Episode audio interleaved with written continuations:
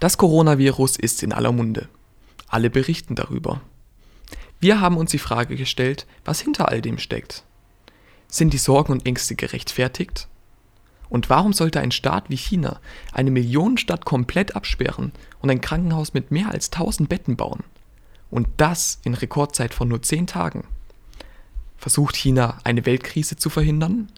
Kam der Virus etwa aus einem Forschungszentrum für biologische Waffen, nur wenige Kilometer vom angeblichen Ausbruchsort entfernt?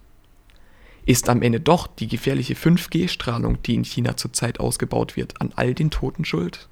Oder ist der Virus doch komplett überschätzt und alles ist nur halb so wild?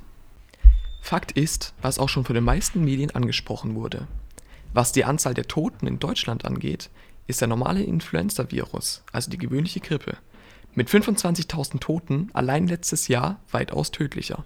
Was den Coronavirus angeht, wurden laut der World Health Organization, kurz WHO, bis jetzt über 24.000 Menschen mit Corona infiziert. 493 starben. Panik und Angst seien aber laut WHO die falschen Wegbegleiter. Vor allem, wenn man beachtet, dass sich bereits 938 Personen von der Krankheit erholen konnten. Zwar rief das Untersuchungskomitee nach einigen Beratungen das Coronavirus als Gesundheitsnotstand von internationalem Interesse aus, doch dies bedeutet noch lange keine Krise. Wenn alle betroffenen Länder ähnlich so vorbildlich wie China reagieren, so wäre die Ausbreitung relativ schnell und sicher aufzuhalten. Für den Einzelnen bedeutet das, um die Krankheit nicht weiter zu verbreiten, sollte sich jeder beim Niesen ein Taschentuch vorhalten, da der Virus größtenteils über die Luft übertragen wird doch auch auf Oberflächen kann sich der so verteilte Virus längere Zeit aufhalten, weshalb zum Eigenschutz jeder auf regelmäßiges Händewaschen und Hygieneregeln achten sollte.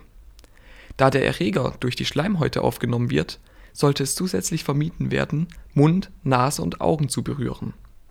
Auch wird empfohlen, einen 1 Meter Abstand von Personen zu halten, die Niesen oder Fieber haben. Falls doch der Verdacht auf eine Infektion besteht oder schon Symptome auftreten, sollte umgehend medizinische Unterstützung gesucht werden. Hierbei sollte auch beachtet werden, dass der Virus schon vor Ausbruch von Symptomen ansteckend ist, weshalb auch Personen im engeren Umfeld gefährdet sind. Fest steht, wenn alle Länder zusammenarbeiten und genügend über die Prävention der Verbreitung aufgeklärt wird, besteht keine Gefahr. Doch geht Gefahr von den vielen Falschmeldungen und Theorien aus, die im Internet kursieren. Einige von diesen wurden ja vorhin bereits angesprochen.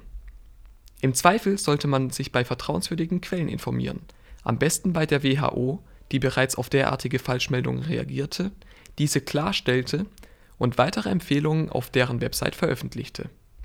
Wer also an das Thema mit Respekt herangeht, sich über die Prävention vor Ansteckung im Klaren ist, im Notfall rechtzeitig Hilfe ersucht und sich bei der Informationsflut im Internet nicht beirren lässt, braucht absolut keine Befürchtungen zu haben. Free.